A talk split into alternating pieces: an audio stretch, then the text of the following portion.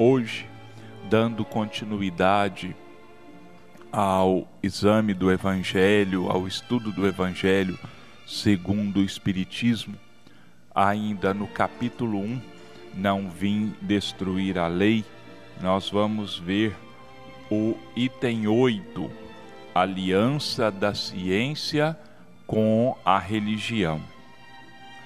A ciência e a religião são as duas alavancas da inteligência humana.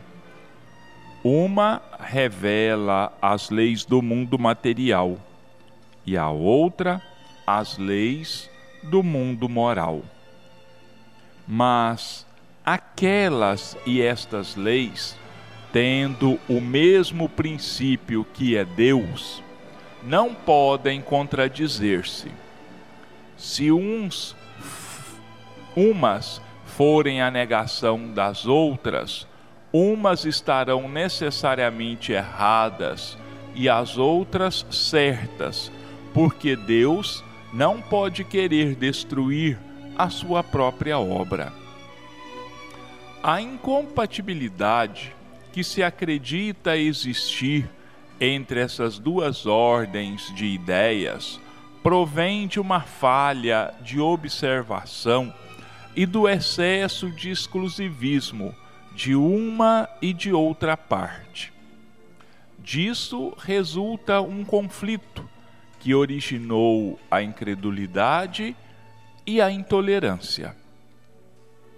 São chegados os tempos em que os ensinamentos do Cristo devem receber o seu complemento em que o véu lançado intencionalmente sobre algumas partes dos ensinos deve ser levantado, em que a ciência, deixando de ser exclusivamente materialista, deve levar em conta o elemento espiritual, e em que a religião, deixando de desconhecer as leis orgânicas imutáveis da matéria, essas duas forças, apoiando-se mutuamente e marchando juntas, sirvam uma de apoio para a outra.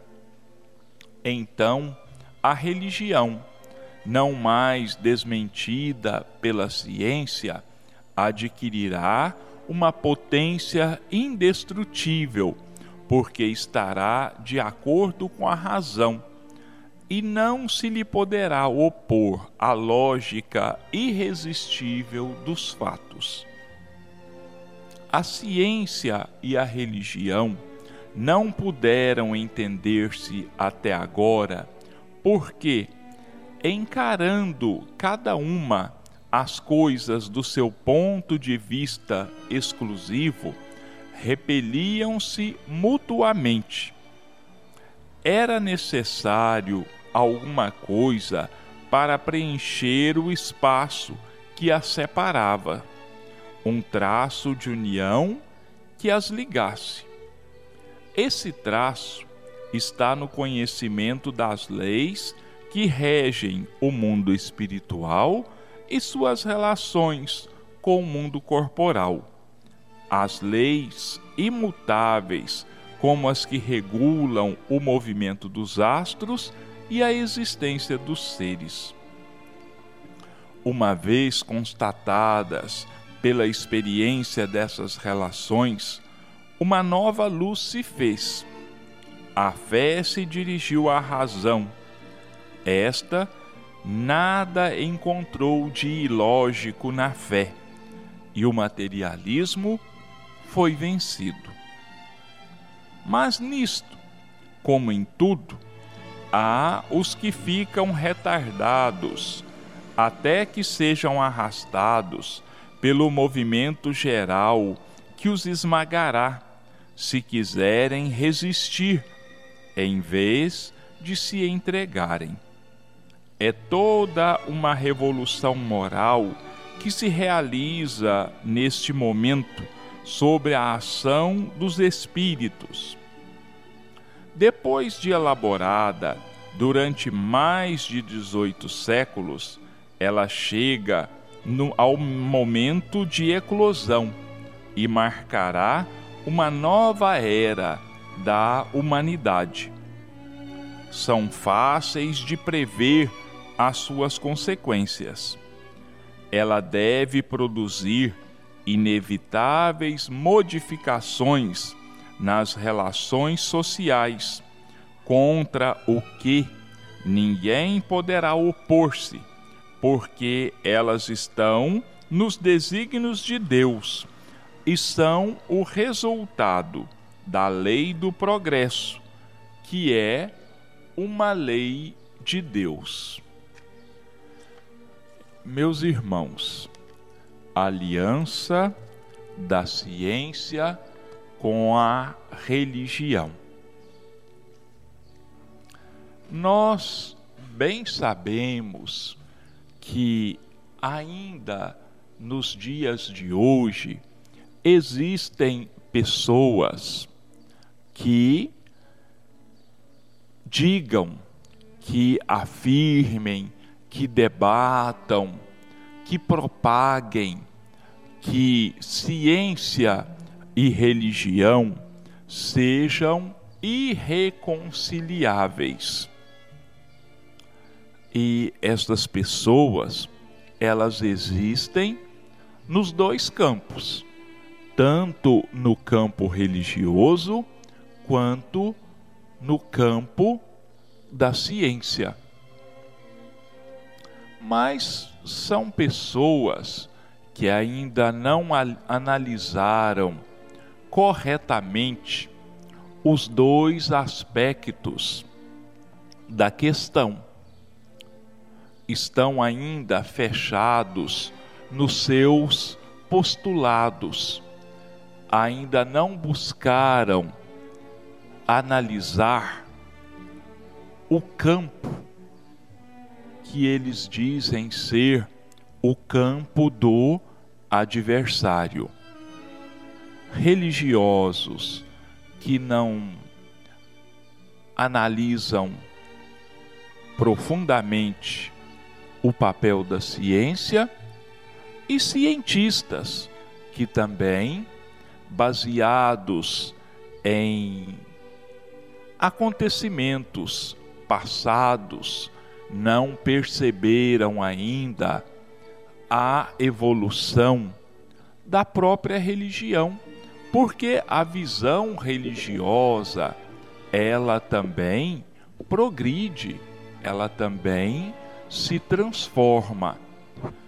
E foi preciso que surgisse uma nova filosofia, é, uma nova ciência e religião, vamos dizer assim, para que estendesse uma ponte entre esses dois campos que se diziam e muitos ainda dizem antagônicos, que são, novamente dizendo, ciência e religião. Se combateram durante muitos séculos. Se criticaram, apontaram-se erros e defeitos, mas esse tempo acabou. Isso chegou ao fim, porque finalmente ciência e religião se dão as mãos. E isso nós podemos afirmar com todas as letras, com toda a convicção, que essa aproximação ela começou, ela se iniciou justamente com o surgimento da doutrina espírita, que, vamos dizer assim, representa o traço de união entre ciência e religião. E Allan Kardec, ele nesse texto, ele diz aqui com muita propriedade para nós o seguinte: a incompatibilidade que se acredita existir entre essas duas ordens de ideias, quer dizer, ciência e religião, provém de uma falha de observação e do excesso de exclusivismo de uma e de outra parte. Disso resulta um conflito que originou a incredulidade e a intolerância. E o Kardec ainda diz é, o seguinte: até anteriormente é a essa frase que eu li.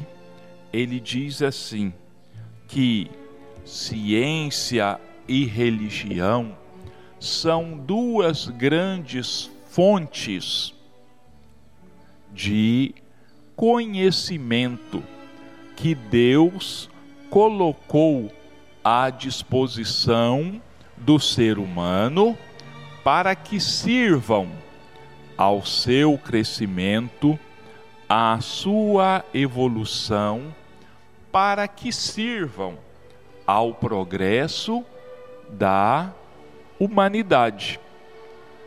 Uma, a religião, nos chegou, é claro, através da revelação. E a ciência ela, todos nós sabemos disso, ela se baseia no estudo, ela se baseia na pesquisa, ela se baseia na análise.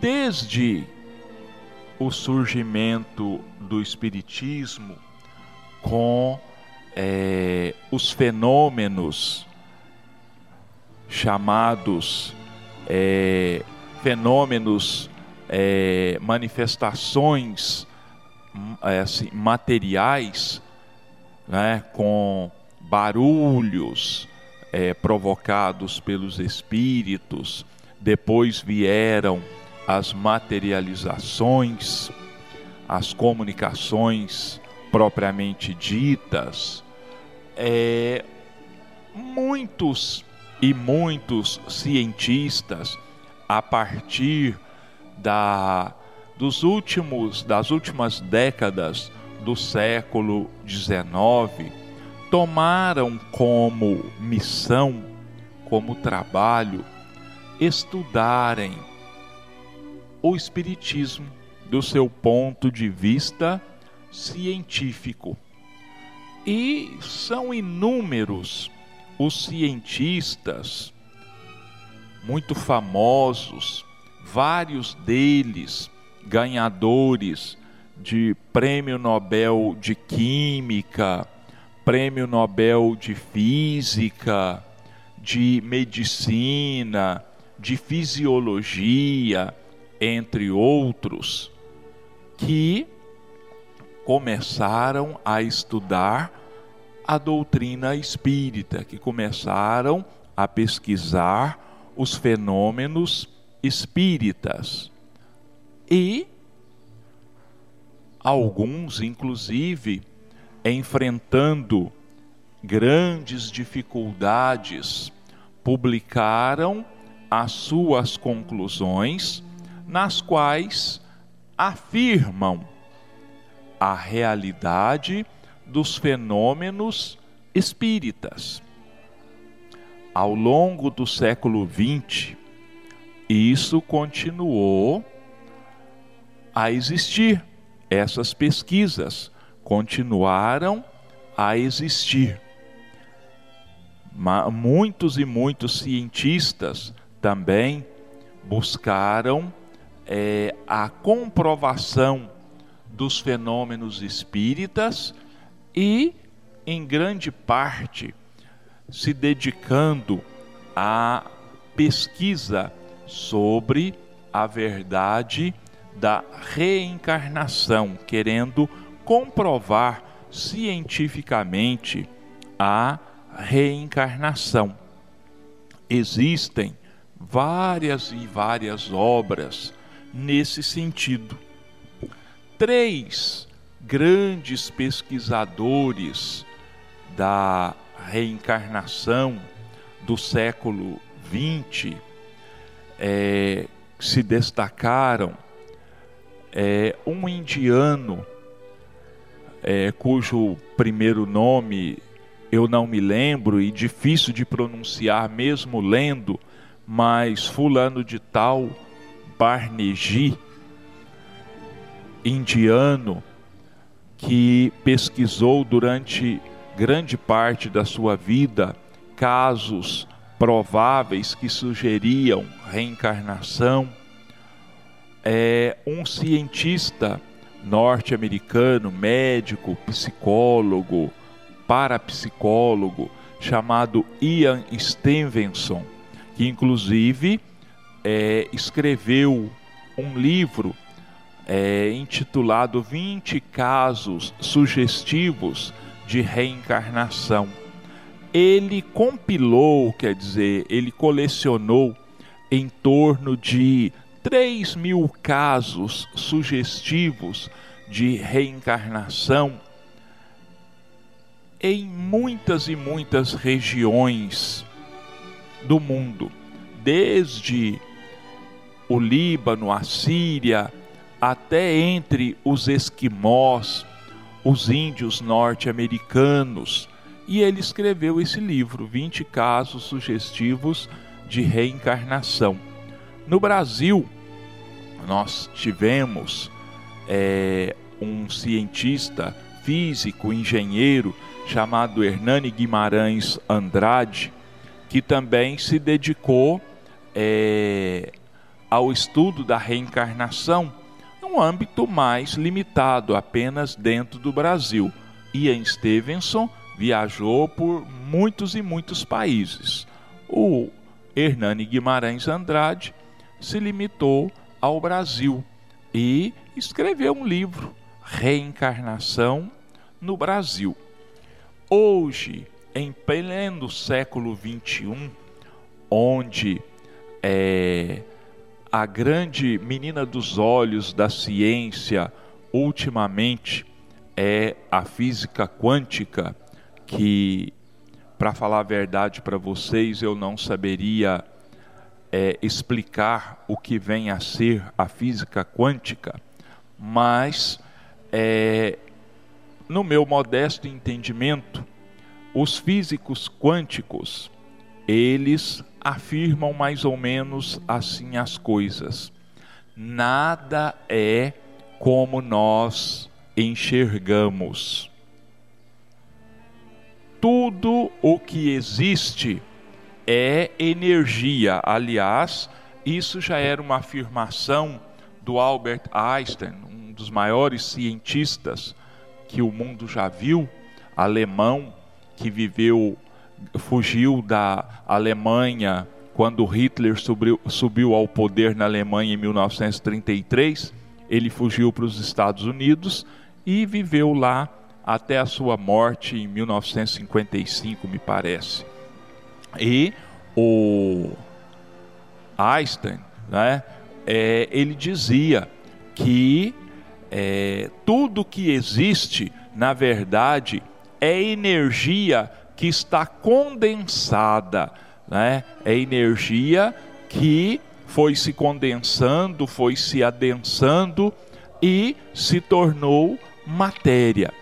E os físicos quânticos, eles dizem que é, essa matéria e toda essa energia estão em constante movimento e em constante transformação.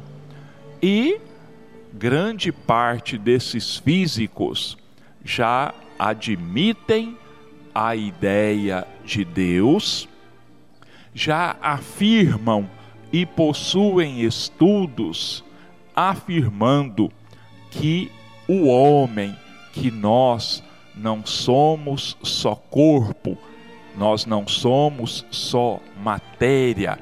É preciso que exista uma outra coisa para nos dar forma. Muitos psiquiatras, neurologistas famosos escreveram, escrevem livros, fazem palestra dizendo: olha, o pensamento não é um produto do cérebro. O pensamento não é produzido pelo cérebro. Ele é traduzido.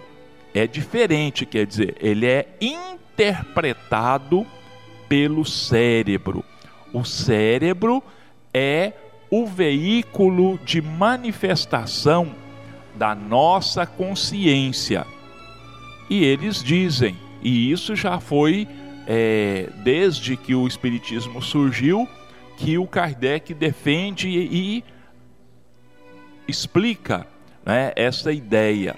Nós temos uma consciência extrafísica, quer dizer, que está fora do nosso corpo.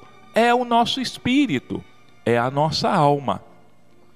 Então, meus irmãos, olha aí como que ciência e religião já estão se dando as mãos. Já estão se dando as mãos. Já está se buscando a solução, já está se buscando a resposta para inúmeras perguntas fora da matéria, porque já se percebeu que a matéria, ela simplesmente a matéria, o corpo físico, não é capaz de responder a essas questões. E essas manifestações elas não podem ser produzidas pelo corpo. O corpo físico é apenas um intermediário. A origem de tudo está na nossa alma. A origem de tudo está no nosso espírito. E nesse século 21, nós ainda vamos nos surpreender com as revelações produzidas pelo estudo desses cientistas que já enxergam além da matéria, além daquilo que nós podemos pegar, pesar, medir, tirar a temperatura. Eles já estão estudando o extrafísico. E quando eles conseguirem encontrar a resposta, quando eles enxergarem a resposta, aí sim estará completa a união entre a ciência e a religião. Bom, meus irmãos, nós então vamos agora passar para a segunda parte do nosso programa de hoje, é, lendo o capítulo 32 do livro Sinal Verde de André Luiz, que tem alguma coisa a ver com esse nosso período natalino, de Ano Novo, é época em que as pessoas se presenteiam umas às outras, e o André Luiz ele traça é, para nós um roteiro, ele desperta em nós algumas algum raciocínio, é, busca trazer para nós algumas ideias novas em torno desse assunto. O capítulo 32, ele tem o título de Presentes. Então vamos lá. O presente é sempre um sinal de afeto e distinção entre a pessoa que oferece e a que recebe. Sempre aconselhável escolher o presente de acordo com a profissão ou a condição de quem vai recebê-lo. Se a sua oferta vem a ser alguma prenda de confecção pessoal, como sejam um quadro ou alguma obra de natureza artística, evite perguntar por ela depois de sua doação ou conduzir pessoas para conhecê-la, criando embaraços em suas relações afetivas. Omita o valor ou a importância de sua dádiva, deixando semelhante avaliação ao critério dos outros. Depois de presentear alguém com o seu testemunho de amizade, é sempre justo silenciar referências sobre o assunto para não constranger esta mesma pessoa a quem supõe obsequiar. Se você deu um presente e a criatura beneficiada passou a sua dádiva para além do círculo pessoal, felicitando outra criatura, não lance reclamações, e sim considere as bênçãos da alegria multiplicadas por sua sementeira de fraternidade e de amor. Então, meus irmãos, vejam só, não é? Quanta coisa a ser observada no ato de presentearmos alguém. A gente às vezes simplesmente pensa que deu o presente né, e tudo bem. Não é só isso, não. Existe uma regra a ser observada ou algumas regras a serem observadas consideradas, vamos dizer assim, de boa educação ou de bom tom, seja lá como as pessoas chamem isso. Né? Então nós devemos, é, a primeira coisa, nós devemos buscar um presente que esteja de acordo mais ou menos com o perfil daquela pessoa, com o gosto, com a profissão e assim por diante. E se o presente foi uma obra nossa, uma obra de arte, um quadro, uma escultura, seja lá o que for que tenha sido feito por nós mesmos, né? deve ser dado a essa pessoa e ponto final Nada de ficar perguntando: e aí, gostou? E aí, o que, que você fez com aquele presente? É, nada disso. Nós não podemos constranger a pessoa, mesmo querendo alguns comentários. É claro que ela vai sentir sentir-se na obrigação de elogiar. Longe disso, de buscar isso. Nós demos o presente à pessoa porque achamos que aquele presente estava de acordo, como já foi dito, com o perfil daquela pessoa. Então, nada de comentários, nada de puxar assunto em torno disso.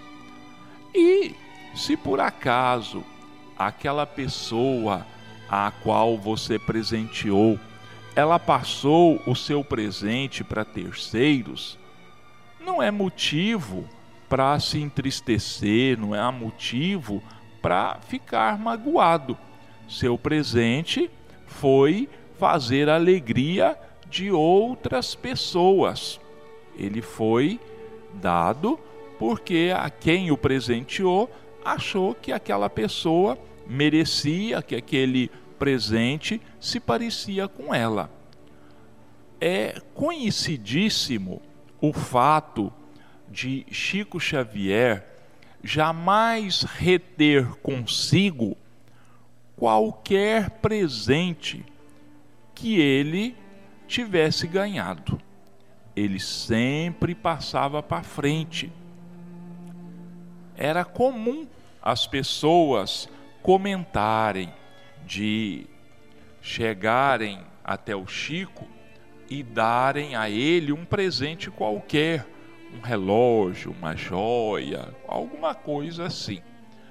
Ele recebia o presente, ia até o interior da sua casa, nos seus aposentos, guardava aquele presente, aquele mimo que ele tinha recebido e voltava já com alguma outra coisa, algum outro presente, algum outro mimo para retribuir aquela pessoa. Então a pessoa dava um presente para o Chico Xavier e automaticamente recebia também um presente dele. Então ele não retinha, ele passava para frente. Então, nada mais normal do que se alguém passar para frente um presente que tenha vindo de nós, de cada um de nós.